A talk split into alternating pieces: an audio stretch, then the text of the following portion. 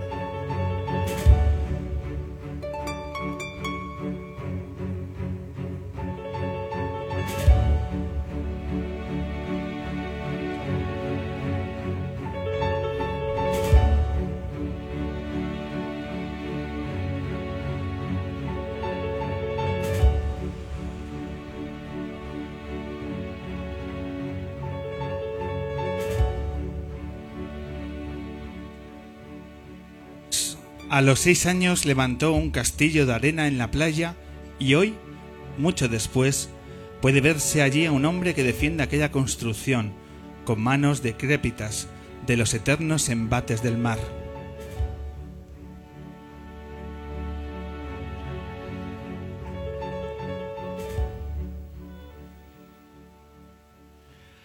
Bienvenidos Bienvenidas edición número 309 del hombre que se enamoró de la luna, grabando en directo desde el escenario del Café La Palma de Madrid o quizá desde el tablao de La Palma, porque hoy tenemos un programa muy especial. Un programa que tiene como invitada ilustre y para nosotros es un enorme orgullo volver a recibir a Martirio aquí en la Luna. Además, un programa que cerraremos con la sonrisa, con las canciones.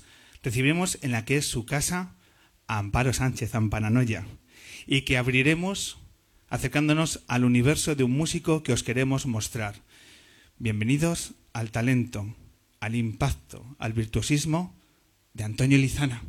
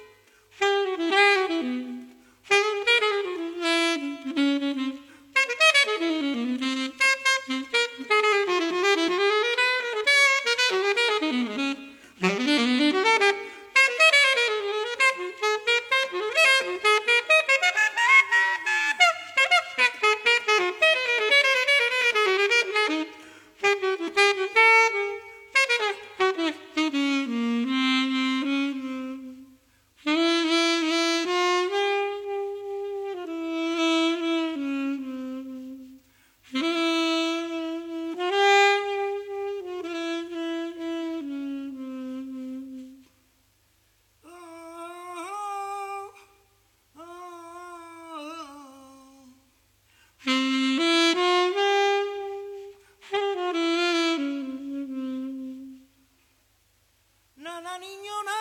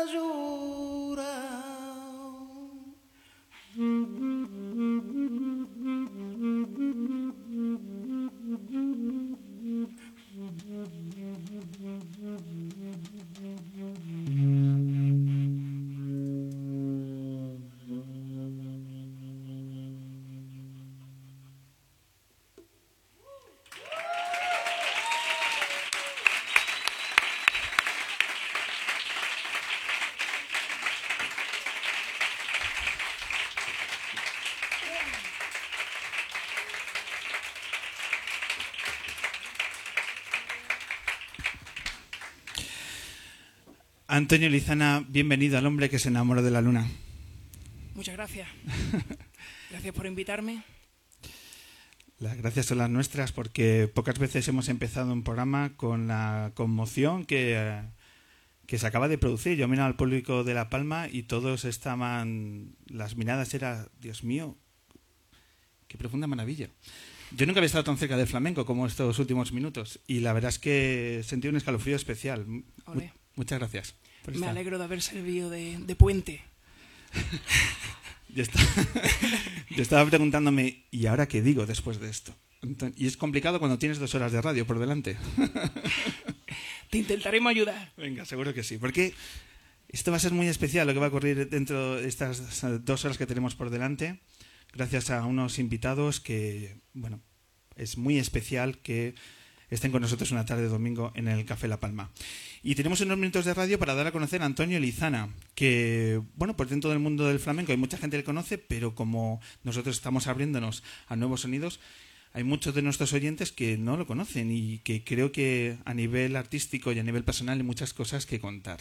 Entre otras, y vamos para lo más inminente, es que tienes tres citas, tres conciertos ya en Madrid. Sí. Muy cerquita de aquí.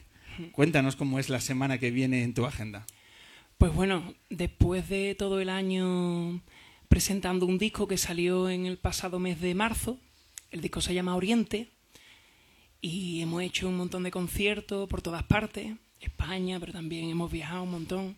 Acabamos de, venir de China, hemos estado allí hace poco.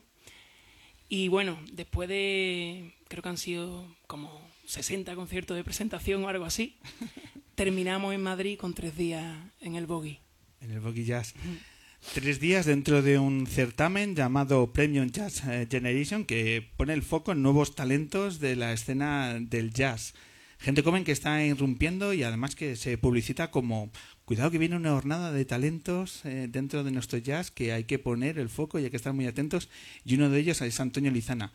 Eh, estás, ¿Tu percepción también es de una generación de músicos que estáis arrancando con fuerza dentro de la escena del jazz?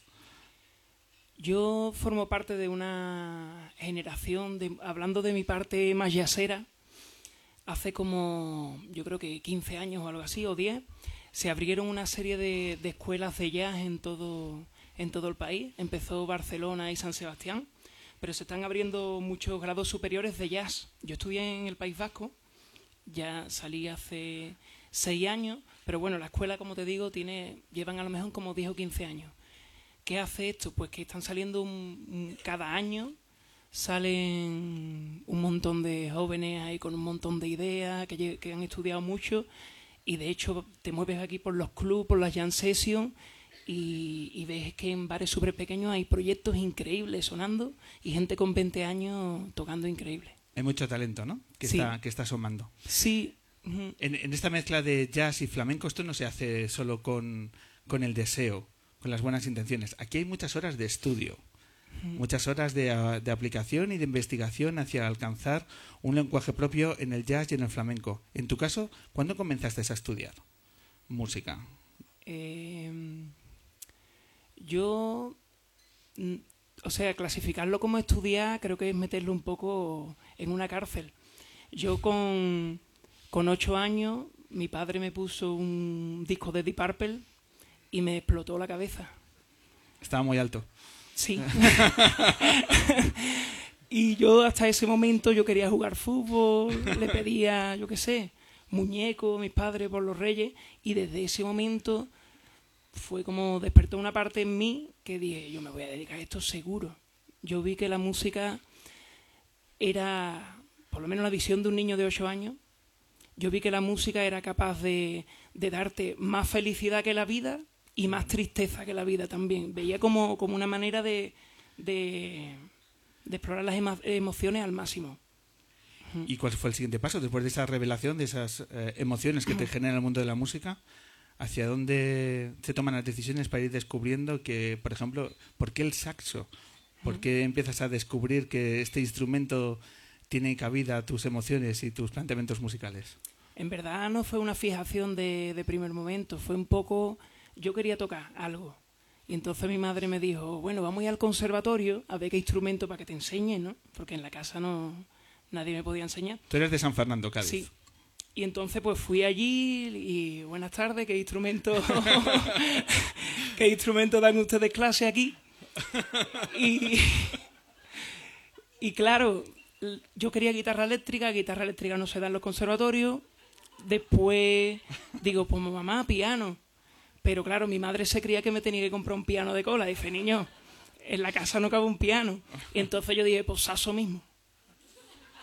Y eso es la... Tu madre lo vio, dijo, venga, lo veo. ¿Tus vecinos lo vieron? Eh, al principio les costó, les costó. Sí, sí, sí. Al principio cuesta. Los vecinos. Sí, al principio. Eso, es un programa que no hemos planteado, ¿no? Los vecinos con. con eh, eh, bueno, con alumnado que está trabajando ahí en temas de viento es complicado. Hay, hay un hay una burbuja en este país también por explotar en torno a eso. Sí. La, vecina le dijo, la vecina le dijo a mi madre, Mari, usted, usted tenía un gato ahora en la casa.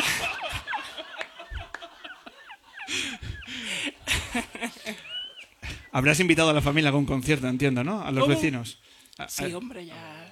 Ha prescrito aquello. Se ponen orgullosos todos y poco a poco vas formándote y vas encontrando. Eh, los primeros pasos eran eh, en torno al más al flamenco y luego vas eh, aterrizando en el mundo del jazz. ¿Qué complejidad tiene acercar esos dos géneros? ¿Cómo se consigue tener esa seguridad?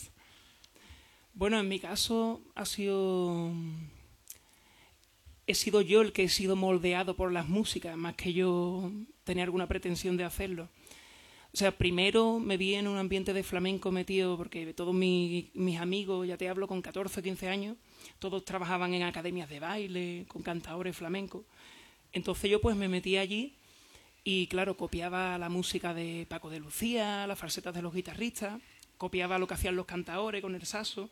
Y entonces era mi papel al principio y ya ahí como que empecé a tocar con un montón de gente porque la novedad como que entre en la bahía me, me harté de tocar ahí de, con, con grupos de flamenco siendo muy jovencito. Ese contagio era inevitable, ¿no? El, acercarte a la música, al flamenco, estaba muy cercano y estaba en la calle. tengo que, decir también que, yo desde el primer momento lo sentí como algo mío. O sea, no es de esto que lo aprendo, a ver si no, no. Yo desde que entré, yo digo, esto a mí se me da de una manera muy natural. Yo, yo creo que es porque yo, por ejemplo, que soy de San Fernando, sin darte cuenta te sabes todo el repertorio de Camarón. Es una cosa que tú no quieres, aunque no hayas querido. ¿Viene de serie? Viene de serie. Te sabes todo. te sabes el repertorio de Camarón porque está puesto en todas partes. ¿Sabes? pues qué suerte, porque aquí en Madrid ya. Ya vamos con el reggaetón y el trap. Las nuevas generaciones no, no van a tener esa sensibilidad. Cada uno con sus cada unada.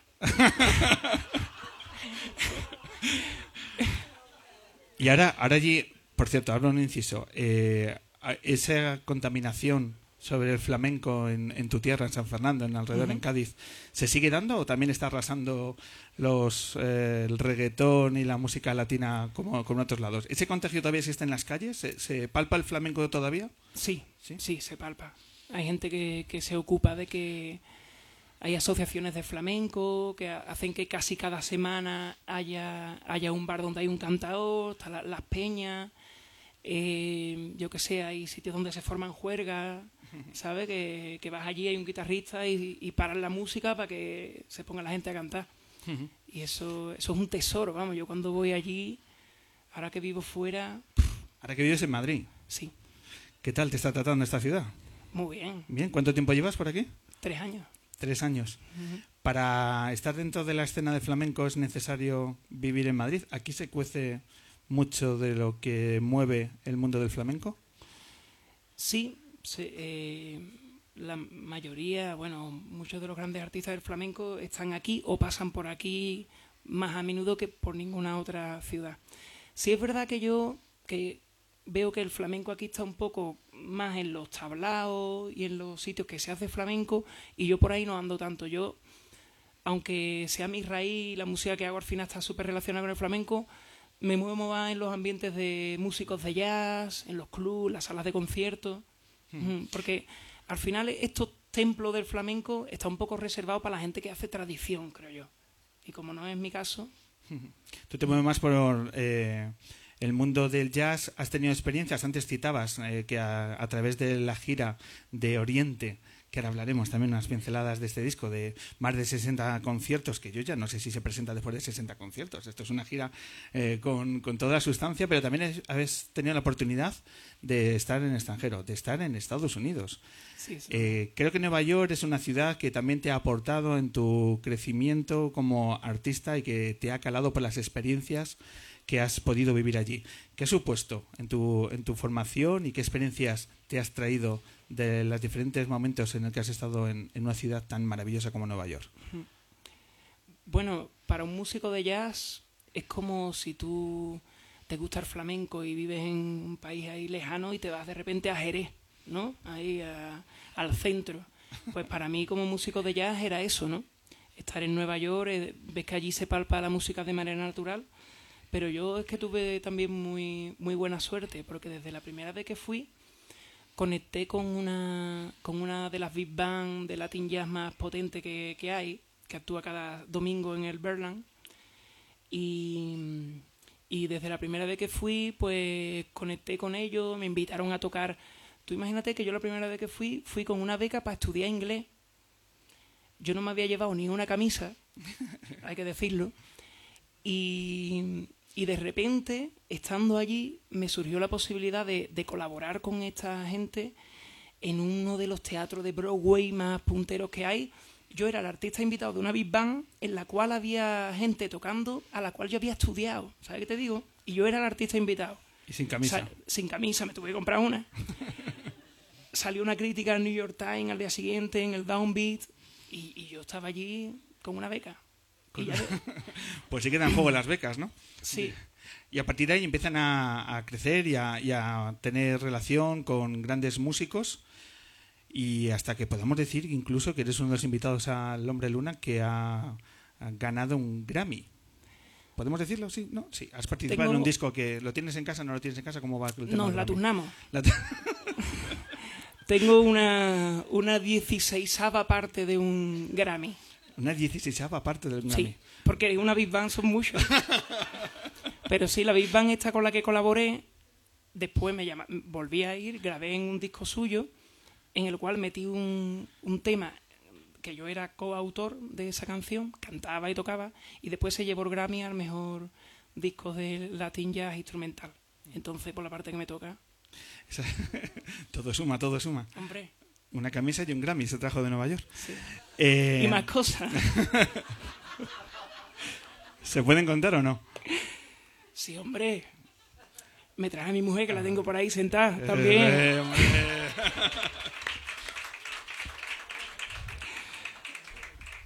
La gente pensará, este momento la han estado ahí en la camerina. y- Pero te la deja votando, yo sabía ese, ese detalle. ¿Cómo? Bueno, Antonio, es que uno ¿Que se lo prepara. sabías? Hombre, Pero sí, es la primera vez que lo digo. ¿no?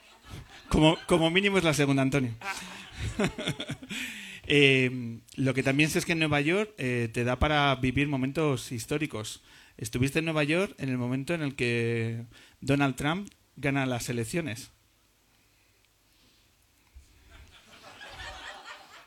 Estuvo. ah, sé. no, no, no, no, no, no, no. O Cuenta, sea, cuenta, ¿cómo fue aquello? yo llegamos y, y ya había ganado. Acaba de ganar. Exactamente. ¿Y te acababa- dejaron a- entrar? acab- Sí, Aquello ya se puso complicado. sorprendentemente. Y claro, y, y- y desde la gente que vino a buscarnos al aeropuerto, la gente estaba como... La gente estaba como que, que no se lo podía creer, la gente te pedía casi perdón, ¿sabes? Ostras, qué bueno. Como, tío, que no sé qué ha podido pasar. Que se nos ha ido de las manos esto. No. bueno, yo he pensado lo mismo también en, en otros países que no son Estados Unidos. Sí, sí, sí. Pero...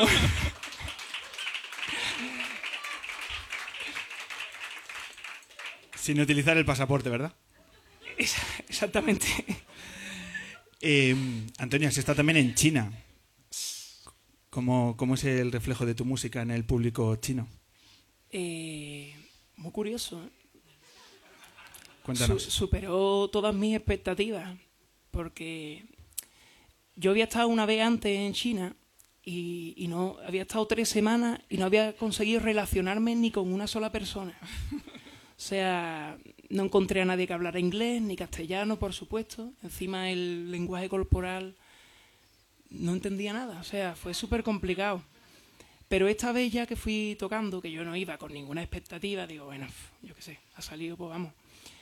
Y qué va, para todo mi asombro, claro, siempre que vas con, con, el- con esto que vas a tocar y tal, la gente que se te acerca pues son gente interesada en la cultura y también hay mucha gente europea, occidental allí viviendo, pero en fin, también conocí a un montón de chinos encantadores y la verdad que me, me encantó, me encantó esta vez, me lo he pasado súper bien. Vamos a retomar el tema de, de tu disco, de Oriente, porque hoy tenemos un formato muy reducido, pero Antonio Lizana tiene su banda, tiene un sonido propio. Y quiero que también eh, nuestro público lunero descubra ese sonido del disco y que se acerque a él y que a partir de ahí investigue en tu obra. Así es una, el primera, la primera de las canciones de, del disco Oriente, esto es Fronteras de Antonio Lizana. En la frontera de Melilla hay 1.500 sirios esperando a entrar. La policía marroquí cierra la Migrantes frontera. indocumentados fueron detenidos en un solo día por la patrulla fronteriza de Texas.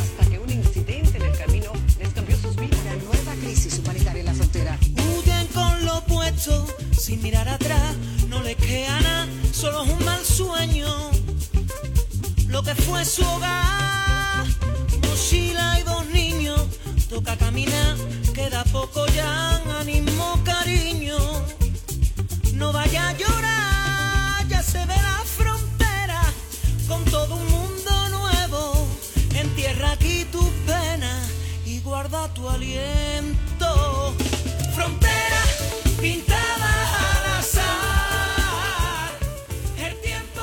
Hemos hablado de tu sonido, de tu investigación en el mundo del flamenco y del jazz, pero háblanos de las letras, porque también sé que tienes una investigación y una sensibilidad acerca de cómo trabajas las letras de tus canciones y en este caso Oriente viene también por tus influencias con el mundo del budismo, del yoga. Cuéntanos cómo has aterrizado en estas letras de este disco. Sí, bueno, es verdad que este disco se llama Oriente, por una parte, porque hay muchos temas como este, en los que el punto inicial ha sido, por ejemplo, este que es una especie de 9x4, así, un ritmo que lo escuché en una música turca, y dije, voy a componer un tema con este ritmo. Y así lo he hecho con varias cosas, con ritmos, con melodías, pero también es verdad que, que las letras casi todas invitan como a, a la meditación, a la contemplación, creo yo. al no buscar realizarte buscando fuera, sino que ya mirándote por dentro vas a encontrar todo lo que estás buscando, ¿no? Entonces me di cuenta, tampoco tampoco sabía desde el principio que se iba a llamar Oriente, sino que cuando ya lo tienes terminado, lo pones en la balanza y dices, bueno, va, casi todo va en esta dirección. Y al final. Has utilizado también instrumentos eh, ligados a, a lo que estamos hablando. Por ejemplo, hay una flauta persa, Ney, Sí. Que, que también está presente en el disco. ¿Cómo, ¿Cómo es esta flauta persa que yo estos días no sabía eh, poner una imagen, cerrar los ojos y no me lo podía imaginar? ¿Cómo es? Es una flauta que es solo un cilindro, no tiene ningún tipo de boquilla.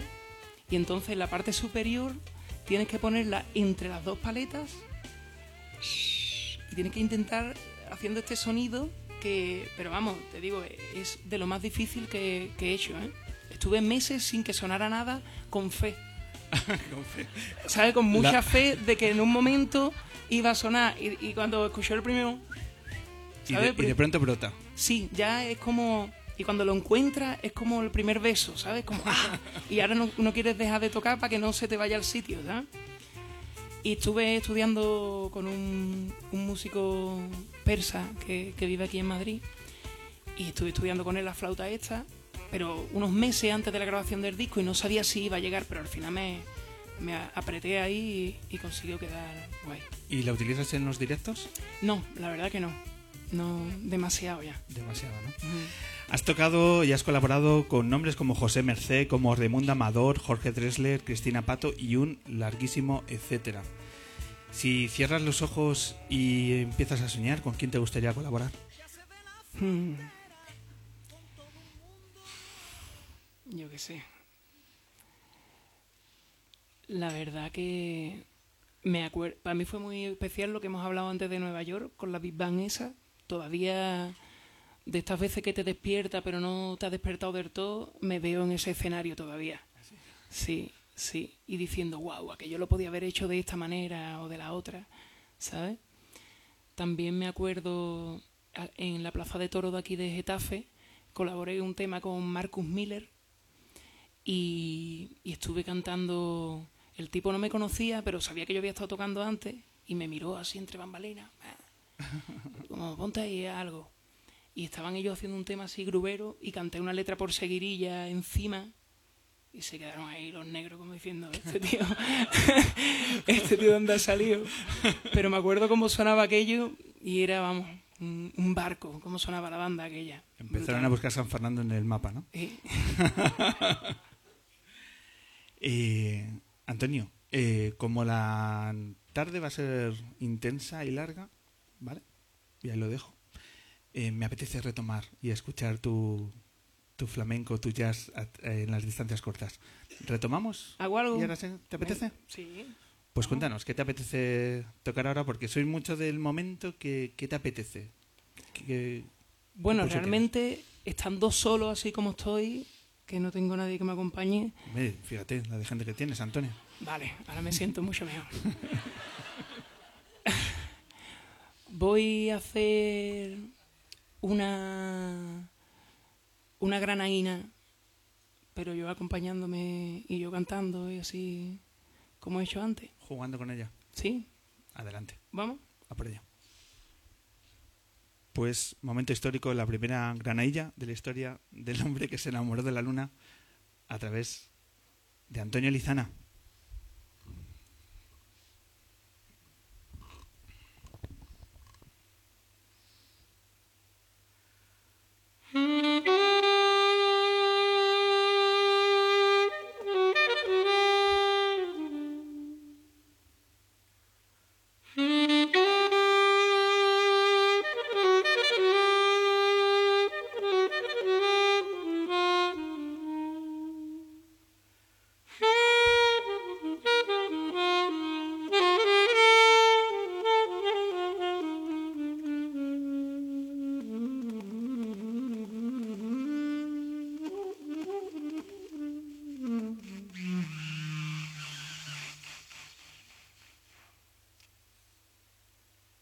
Y eso nunca lo diré.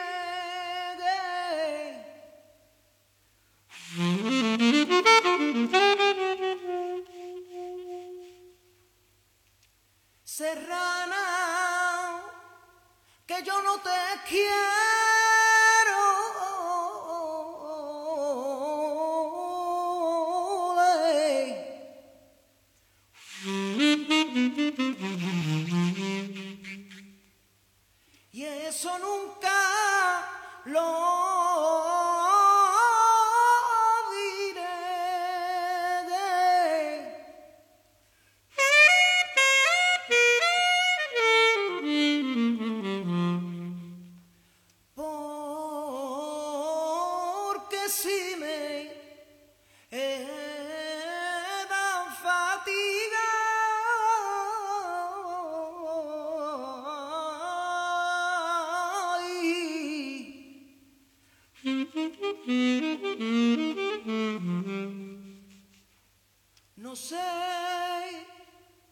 Si te buscaré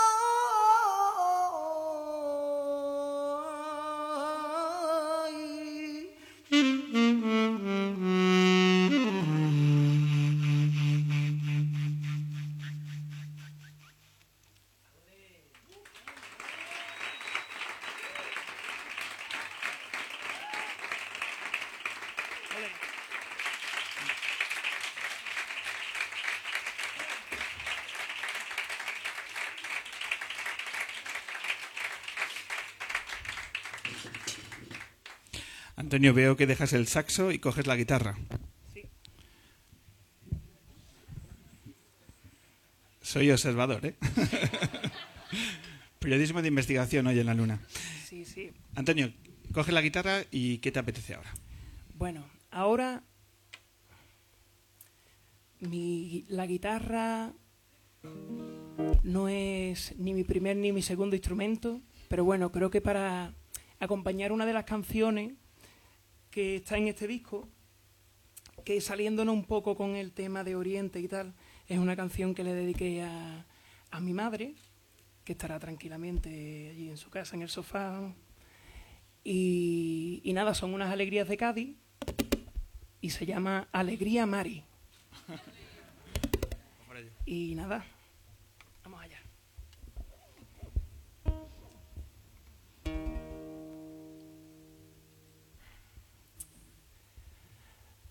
Ya borró las marcas de su frente e hizo la paz con su enemigo. Ahuyentó la duda para siempre y alumbró lo que estuvo sombrío y en sus maneras la vida entera sufre un delirio de primavera y en sus maneras ah, que la acompaña el sol cuando va a salir con su soniquete los sueños que anidan su corazón pronto serán presentes. Que la acompaña el sol cuando va a salir cada nuevo día. Un cachito del cielo que se cayó, esa es la madre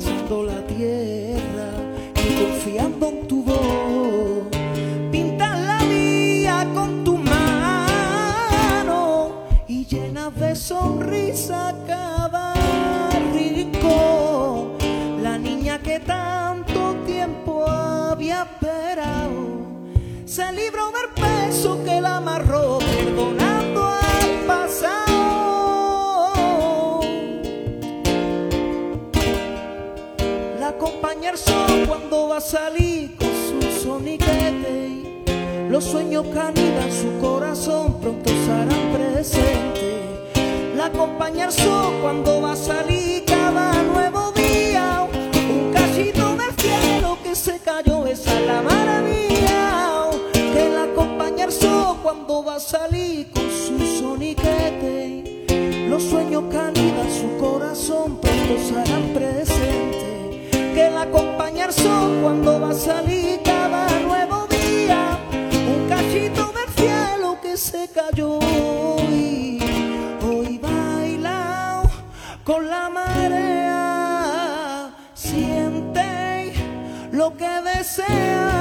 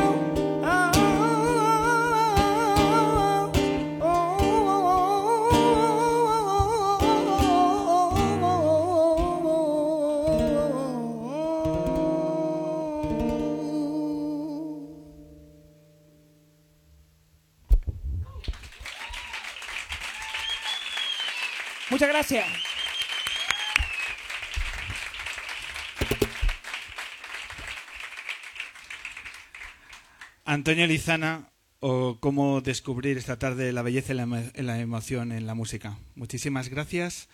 Estaremos días 23, 24 y 25 muy cerquita aquí en la calle Barquillo, en el Boogie Jazz.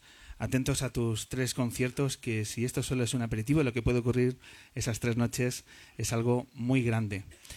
Antonio, muchísimas gracias por estos minutos de radio que yo creo que siempre vamos a, a recordar. Y solo una pregunta para el final. ¿Qué Sí. te parece que tengamos a Martirio ahora? ¿Cómo? Tenemos a Martirio, se va a subir aquí esta seña Martirio. ¿Qué supone Martirio en, en nuestra Increíble. música? ¿Qué te parece? Me parece una coincidencia maravillosa, de las más bonitas que se hayan podido dar. Pues estamos justamente en ese punto. Estamos de acuerdo que nada mejor que para continuar con este momento maravilloso es tener a Martirio. Así que nos vayáis Martirio aquí en la luna. Antonio, un verdadero placer, muchísima suerte esta semana y en el futuro. Muchísimas gracias. Muchas gracias, hasta pronto.